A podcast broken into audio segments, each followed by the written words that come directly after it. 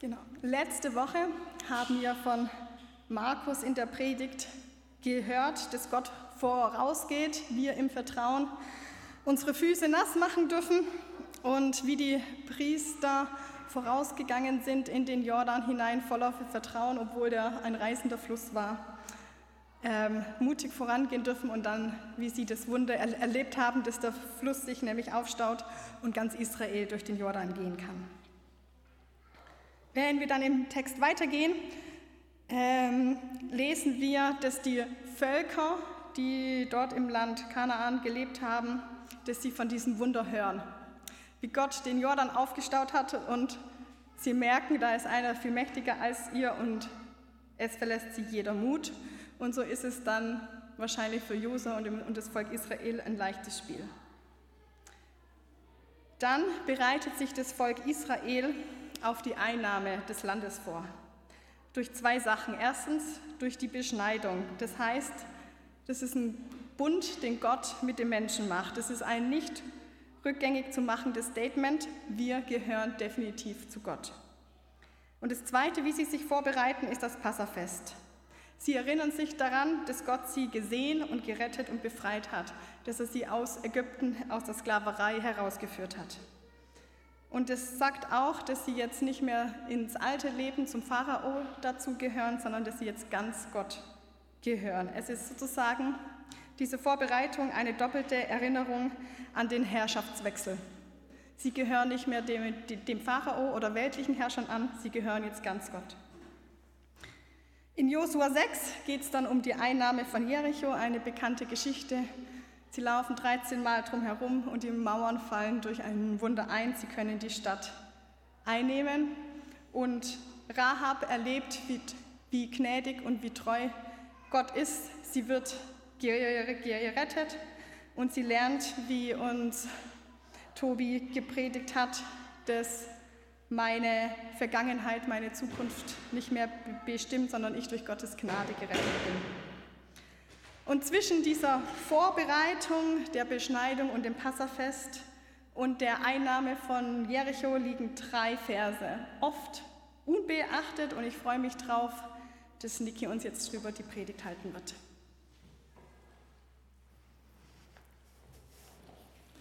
Ja, danke fürs Mit reinnehmen und äh, viel Spaß und Freude an die Kids unten. Ähm, die gerade in die Evangelien abtauchen, so bis Ostern und dann Kabums, Überraschung. Ähm, ich stelle mir das immer cool vor, wenn man das als Kind das erste Mal so richtig realisiert, äh, Jesus lebt und hat den Tod besiegt und so.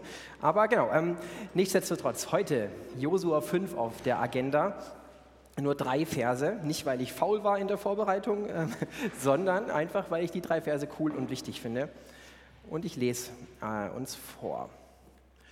Und es begab sich, als Josua bei Jericho war, dass er seine Augen aufhob und gewahr wurde, dass ein Mann ihm gegenüberstand und ein bloßes Schwert in seiner Hand hatte. Und Josua ging zu ihm und sprach zu ihm, gehörst du zu uns oder zu unseren Feinden? Er sprach, also dann der andere, nein, sondern ich bin der Fürst über das Heer des Herrn und bin jetzt gekommen. Da fiel Josua auf sein Angesicht zur Erde nieder, betete an und sprach zu ihm, was sagt mein Herr seinem Knecht? Und der Fürst über das Herr des Herrn sprach zu Josua, zieh deine Schuhe von deinen Füßen, denn die Stätte, darauf du stehst, ist heilig. Und so tat Josua. Josua ist nun also bei Jericho. Man könnte sagen, am Eingangstor zum verheißenen Land, zum neuen Morgen, das auf Israel wartet. Was hat er da gemacht? Es begab sich, als Josua bei Jericho war. Er war dort wir haben keinen eindeutigen Hinweis im Text. Wir wissen aber, was er nicht gemacht hat. Er befragt nicht Gott, wie es weitergehen soll. Er scheint die Augen irgendwie am Boden, ganz bei sich zu haben. Und ich könnte mir vorstellen, dass er nach dem Jordanwunder zuversichtlich eigene Pläne schmiedet. Er plant jetzt diesen Weg hinein in das neue Land. Ähm, wie sie die Stadt einnehmen können. Also die Stadt sieht er schon, die Stadtmauer, und vielleicht denkt er sich ungefähr so, wir bauen einen Rambock und große Leitern und wir schicken den Urukai-ähnlichsten Mann mit einer großen Fackel in den Kanal und dann boom, ähm, die Mauer fliegt und kavums, der Weg ist frei, die Horde kann rein, spätestens dann ist der Sieg unser. Eine Option in seinem Kopf, falls er Herr der Ringe kannte, ähm, Ich bin da unschlüssig über die zeitlichen Zusammenhänge, aber in jedem Fall eine der Optionen. Er denkt, dann können wir in die Stadt, alle werden vor Angst zittern. Ja, wir müssen nur aufpassen, dass die Hure Rahab unversehrt bleibt. Ähm, naja, das wird schon klappen. Es gibt ja auch noch Gott neben meinem perfekten Plan. Ähm, wir wissen natürlich nicht, wie es wirklich in ihm aussah, aber dieses mutige Zuschreiten auf den Mann, was wir gesehen haben, ähm, deutet nicht an, dass er am Zweifeln war, ob dieser großen Stadt mit den Stadtmauern. Ähm, da ist ein Mann mit Schwert und der geht einfach so hin. Ich meine, man muss sich das mal vorstellen. Ähm, er scheint nicht so ganz betrübt, besorgt gewesen zu sein. Und das zweite Signal im Text ähm, ist, dass er die Augen wohl nicht nach oben richtet. Also denn irgendwann lesen wir dann, als er aufsah, als er aufsah. Dieser Blick am Boden deutet an, dass er mit den Gedanken bei sich war. Ähm, ganz bei seinen Ideen, seinen Vorstellungen, ganz bei seinem Plan, diesen Weg ins neue Morgen ähm, zu finden. Und für Israel, das neue Morgen, das verheißene Land war klar. Es war irgendwie versprochen, das wird euer Land, von da bis da, die Grenzen waren abgesteckt, ich will es euch geben. Und so im Rahmen dieser Predigtreihe, in der wir sind, haben wir uns immer mal wieder gefragt, was ist so dieses neue Morgen, was Gott für uns hat? Wohin will er uns führen? Und vielleicht sind da euch so ein paar Dinge gekommen. So ganz allgemein vielleicht für jeden, ähm, der Jesus folgt. Irgendwie, Jesus will mich ihm ähnlicher machen. Oder er will mal, dass wir im Himmel bei ihm Gott, im Himmel bei ihm ankommen. Und vielleicht haben wir aber auch so ganz konkrete Versprechen die letzten Tage, Wochen irgendwie gehört. Ähm, ja, er hat gute Gedanken für unsere Zukunft. Vielleicht im Hinblick auf die Partnerin, ähm, den Job oder was auch immer uns da so einfallen würde. Vielleicht hatten wir so irgendwelche Vorstellungen, was ist mein neues Morgen? Und ein Teil von diesem neuen Morgen kennen wir auf jeden Fall. Das letzte Ziel kennen wir auch, den Himmel, die himmlische Herrlichkeit, dieses Sein bei Gott in der Ewigkeit. Ähm, und vielleicht sind wir aber beim Erreichen dieses Ziels, ähm, wie Josua, ganz bei uns selbst. Wir planen vielleicht eigene Schritte, um dahin zu kommen, sind ganz bei dem, was uns einfällt, was wir schon mal gehört haben, was in meinen Kopf reinpasst, was ich mir vorstellen kann. Und es ist natürlich auch nicht verkehrt. Gott hat uns ja einen Kopf gegeben, damit wir ihn gebrauchen und nicht nur schön nicken oder so, sondern dass wir nachdenken, dass wir Schritte planen, dass wir Entscheidungen treffen. Es ist nicht verkehrt, aber wir werden nachher sehen, alleine auch nicht ausreichend. Denn Gott will nicht nur eine Richtung vorgeben, ähm, sondern auch jeden Schritt lenken dürfen, den wir gehen. Und so ist es natürlich auch bei Josua. Ähm, er bleibt nicht bei sich, sondern hebt irgendwann die Augen auf. Josua plant seinen Weg, aber dann hebt er die Augen auf das in Vers 13. Es begab sich, als Josua bei Jericho war, dass er seine Augen aufhob und gewahr wurde. Also dann hat er das gecheckt, dann hat er realisiert, ähm, da ist ja nicht nur Jericho, nicht nur meine Möglichkeiten, nicht nur was ich mir denken kann, sondern da ist auch dieser Mann mit dem Schwert. Und wie sich dann herausstellt, er ist der Heerführer, der Chef der himmlischen Heere. Und vor zwei Wochen habe ich das äh, gesagt, wer nur sieht, was vor Augen ist, ist eigentlich halb blind. Und letztlich könnte man das heute auch wieder sagen. Ähm, ja, letzte Woche ging es oder vor zwei Wochen ging es darum, dass es den Bösen gibt, aber hier lernen wir, es gibt auch eine himmlische Herrscher. Immer wieder wird Gott in der Bibel als Herr Zebaoth, was so viel wie Herr der Herrscharen bezeichnet. Ja, es gibt himmlische das himmlische göttliche Heer. Ganz bekannter Auftritt von ihnen, ähm, Schafhirten, starker Song, großartige Botschaft. Ähm, ihr kennt die Botschaft, Jesus der Retter ist geboren, ähm, großes Halleluja und Gloria und so. Eines der Lieblingslieder meiner Tochter in der Weihnachtszeit, Glu und so, ne, kennt ihr? Ähm, aber auch Szenen, ähm, ja, also es gibt diese fröhliche Szene, aber auch Szenen, wo die Kraft und Macht deutlich wird, wo so ein Engel mal geschwind durch irgendein feindliches Lager läuft und dann so schlappe 150.000 Menschen ähm, nicht mehr leben. Ja, ähm, es gibt genauso die himmlische Herrscher. Und nicht wenige irgendwie Ausleger, wenn man so durch die Bücher liest, ähm, sehen hier eine geheimnisvolle Erscheinung von Jesus im Alten Testament oder irgendeiner Jesus-ähnlichen Figur, dem ja auch alle Gewalt im Himmel und auf der Erde gegeben ist.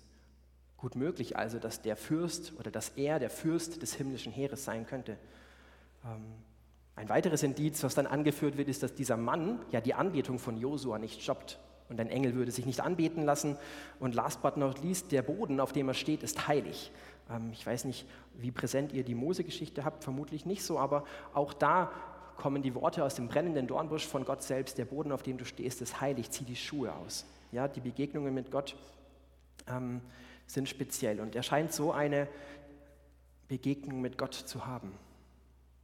Ich halte es also für recht wahrscheinlich, dass es vielleicht irgendwie ähm, ja, eine Erscheinung von Jesus war, aber spielt auch keine Rolle. Egal, ob es Jesus ist oder nicht, Jesus, äh, Josua hebt die Augen und damit öffnet er sich für Gott, verlässt so dieses eigene Tun und Planen und so bricht Gottes Wirklichkeit in sein Leben, in seine Planung hinein.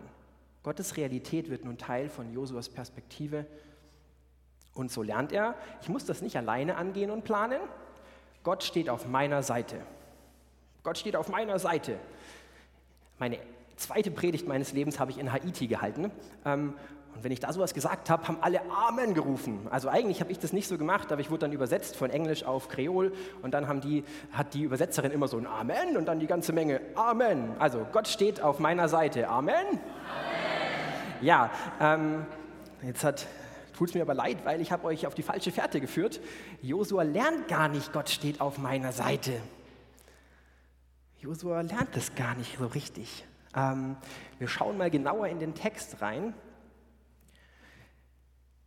Josua fragt den Mann, der sich noch nicht vorgestellt hatte, ähm, gehörst du zu uns oder zu unseren Feinden? Stehst du auf meiner Seite oder auf der anderen? Wo kann ich dich einordnen, Bruder? Muss ich dich platt machen oder hilfst du mir, die anderen platt zu machen? Ähm, machst du mit bei meiner Eroberung? Gehörst du zu uns oder zu unseren Feinden? Feinden? Und im Bibeltext heißt es nein. Oder eine andere Übersetzung sagt weder noch. Ähm, gehörst du zu uns oder unseren Feinden? Weder noch, antwortet der Fremde. Äh, wie bitte? Ja, ähm, weder noch, weil Josua Gott und seine Hilfe eben nicht vereinnahmen darf oder kann.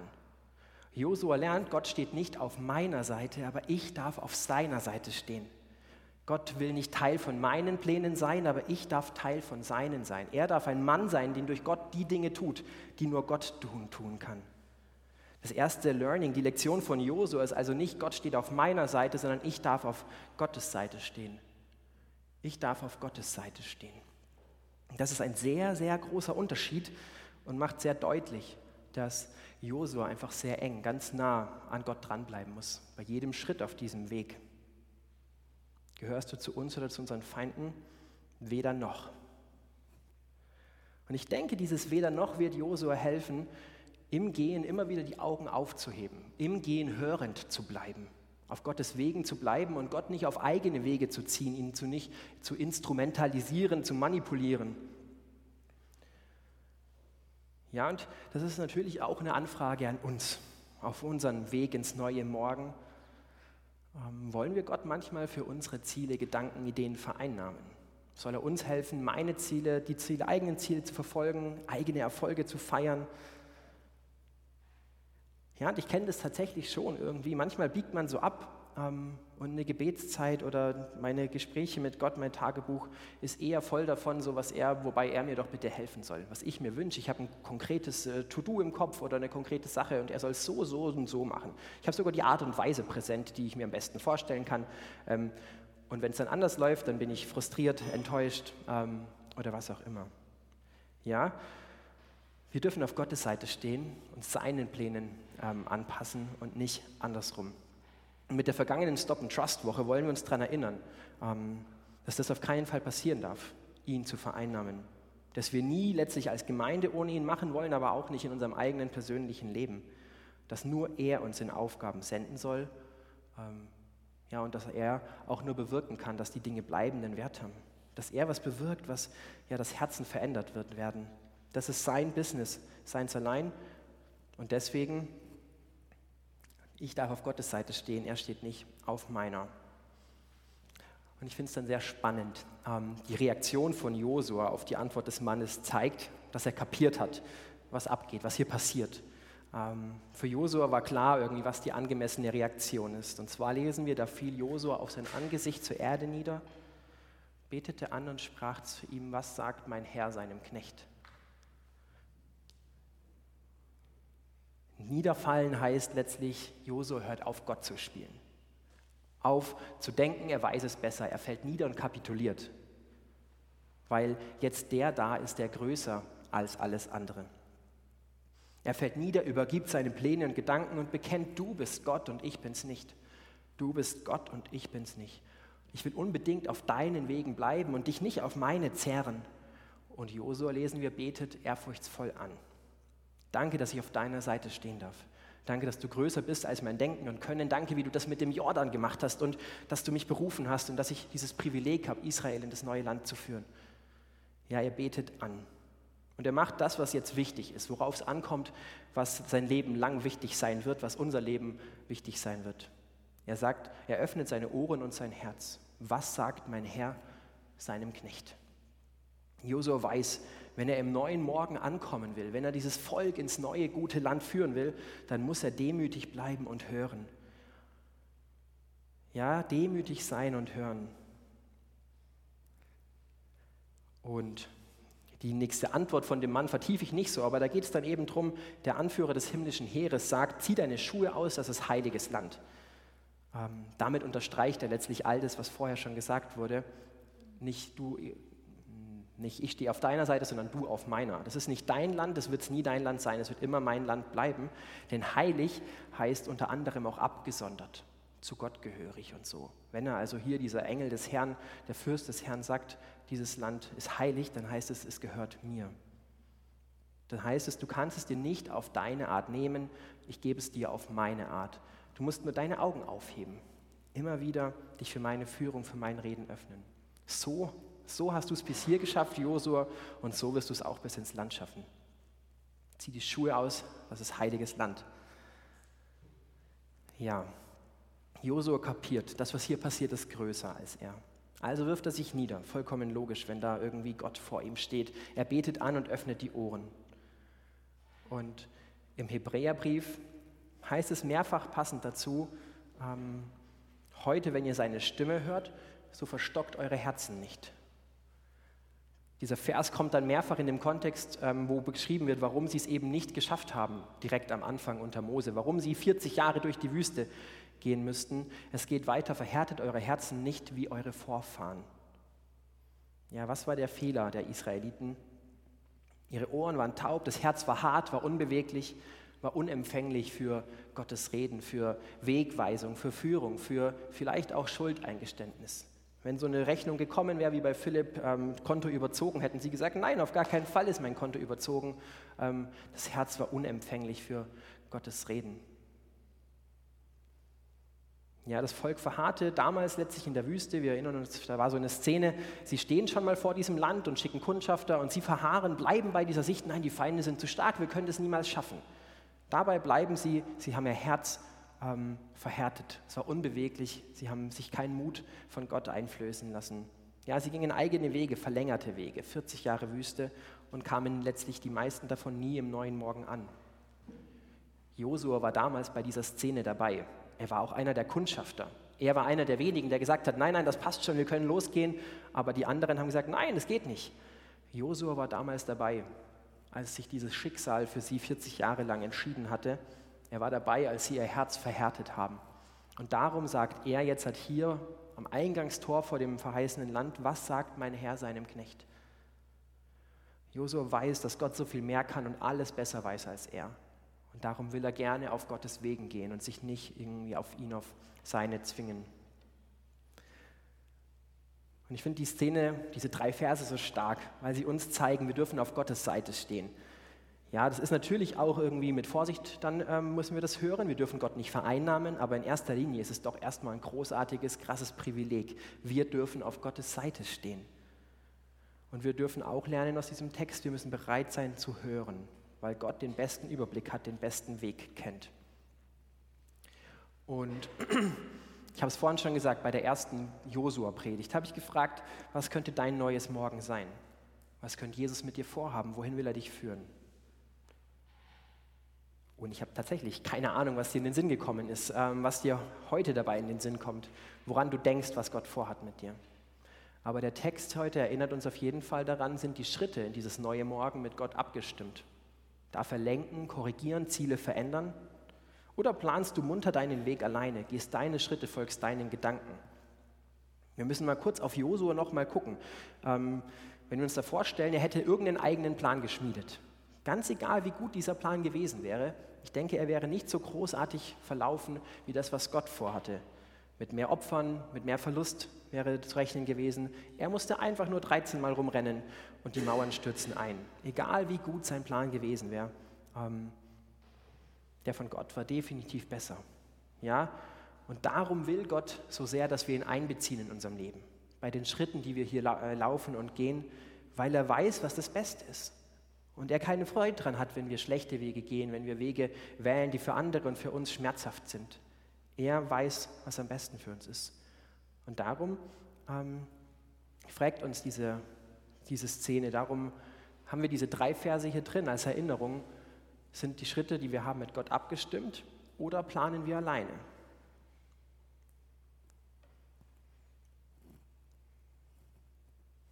Und ähm, kleiner Einschub noch, versteht mich auch nicht falsch an der Stelle. Es ist natürlich auch nicht gut, einfach nur rumzusitzen und zu warten, bis ein Zettel vom Himmel fällt zum Beispiel. Ähm, ja, weiß ich nicht, soll ich den oder den Job nehmen? Keine Ahnung, ich warte einfach mal, ich mache gar nichts, ich schreibe keine Bewerbung, ich gehe nirgends hin. Ähm, nein, mit Gottes Zielen vor Augen, den eigenen Kopf gebrauchen, können wir Entscheidungen treffen und losgehen. Logisch.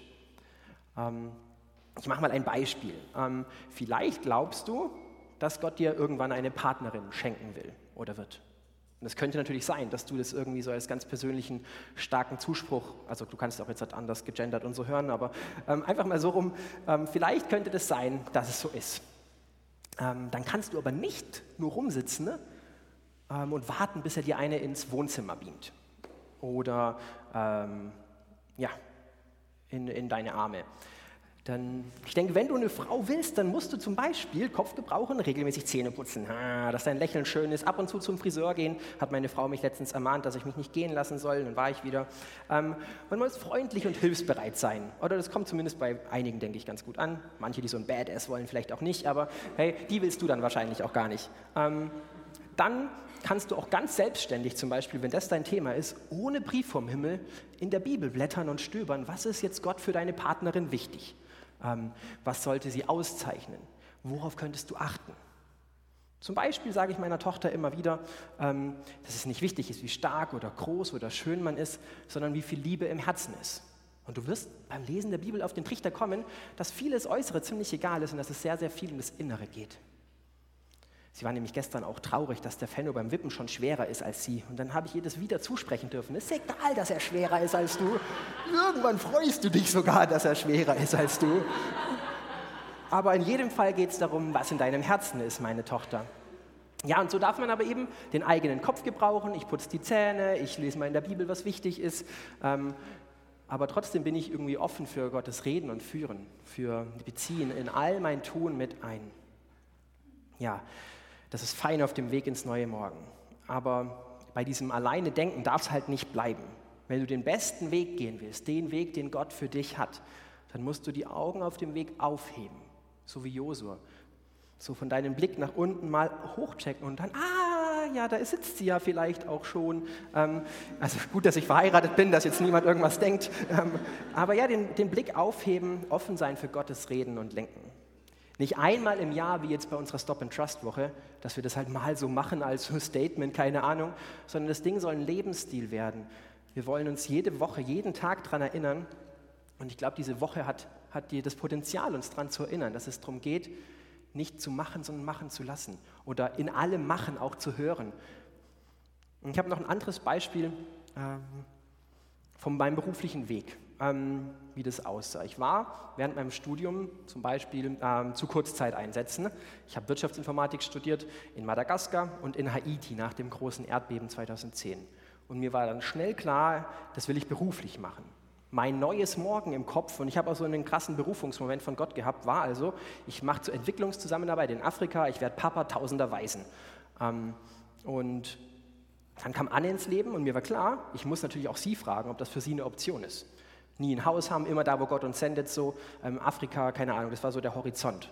Und sie hat gesagt, ja, und ab da war dann auch klar irgendwie, dass wir gemeinsam durchs Leben gehen können und wollen. Und dann, also es war so ein Zusammenspiel von, okay, ich habe dann abgeprüft mit der Anne, weil ich hatte von Gott her mein Ziel. Ähm, dann war klar, wir müssen irgendwo noch eine Ausbildungsstätte aussuchen und wir haben aber auch nicht gewartet, irgendwie einfach bis im bis uns eine Ausbildungsschule anschreibt und sagt, jetzt kommt ihr zu uns, ähm, wir haben gehört, irgendwie Gott hat es uns gesagt, ihr kommt jetzt Theologie studieren. Nein, wir haben einfach mal geguckt, was gibt es denn da? Und ähm, haben dann Entscheidungen getroffen, zwei Sachen angeschaut, waren dort und bei Liebenzell war es dann aber so glasklar, eigentlich wollte ich da nicht hin, ähm, aber wir waren dort und dann hat Gott so klar geredet, äh, drei Verse, drei Sachen, die uns eh total beschäftigt haben, wurden da aufgegriffen, ähm, dass das der Platz ist. Ja, wir haben eigene Entscheidungen getroffen, Hochschulen ausgewählt, aber dann hat Gott irgendwie klar geredet und gesprochen, das ist eure Hochschule. Und ich spule jetzt ein bisschen vorwärts. Ich weiß nicht, wer von euch sich als Waisenkind bezeichnet und wer als Afri in Afrika, wer denkt, er ist hier in Afrika. Ähm, wir sind hier in Stuttgart und ich bin Pastor. Ähm, also mein neues Morgen ist ganz anders, als ich damals dachte, als ich losgegangen bin. Aber so ähm, wird es vielleicht öfters sein, dass Gott uns mit irgendwelchen Gedanken, Zielen und Plänen auf die Reise schickt in ein neues Morgen und wir dürfen hörend unterwegs bleiben, hörend Schritte korrigieren, lenken lassen, einfach im Gespräch sein mit ihm. Wir müssen nicht still sitzen wie ein Kaninchen vor der Schlange oder so, sondern dürfen losgehen ähm, und mit Gott fragen. Ja, beim Weg ins neue Morgen werden wir sehen, es geht um eigenes Vorangehen und auf Gott hören. Das ist kein Entweder-Oder, entweder sitze ich jetzt still oder ich gehe voran, sondern ich gehe voran und ich habe die Ohren offen, den Blick nach oben. Ähm, nennt nicht entweder ich lasse Gott machen oder ich mache selbst. Nicht entweder Aktion oder Stille, sondern hörende Aktion aus der Stille. Beides muss zusammenkommen. Und darum dieser Text aus Josua, ähm, heute so wichtig und so schön. Darum fragt er uns, wie ist das bei dir? Kommt bei dir beides zusammen, vorwärts gehen und hören? Sind deine Schritte ins neue Morgen mit Gott abgestimmt? Oder ist es vielleicht auch dran, äh, manche Dinge ihm abzugeben. Bist du bereit, Träume, die du hast, vor seine Füße zu legen? Schritte, die du beschlossen hast, prüfen zu lassen, lenken und korrigieren zu lassen? Ja, bist du bereit, Träume, die du hast, Schritte, die du beschlossen hast, vor die Füße Jesu zu legen? Wir haben jetzt so eine Minute einfach mal Gesprächszeit mit Jesus und danach nimmt uns die Band mit rein in ein Lied. Die Predigt geht danach noch weiter. Ähm,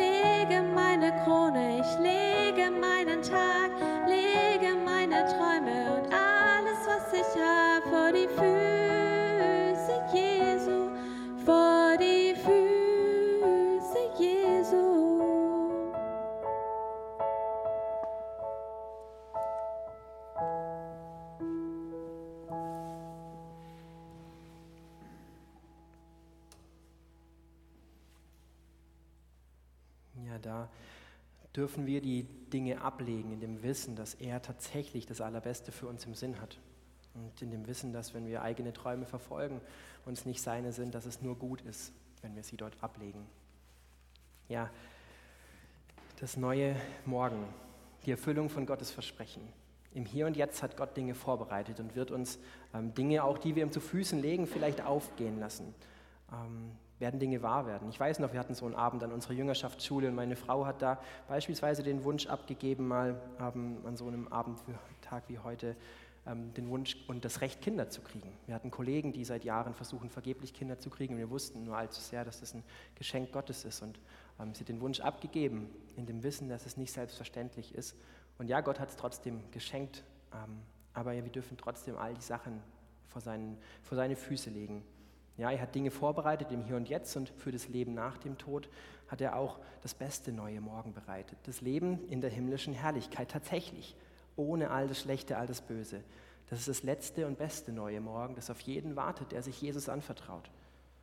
Und auf dem Weg dahin, auf dem Weg hier auf der Erde, werden wir es mal schaffen, die Schritte mit Gott abzustimmen. Mal schaffen, die Träume abzulegen, die Ziele von ihm zu verfolgen. Und ich bin mir sicher, wenn wir das schaffen, werden wir erleben, wie gut seine Ideen sind.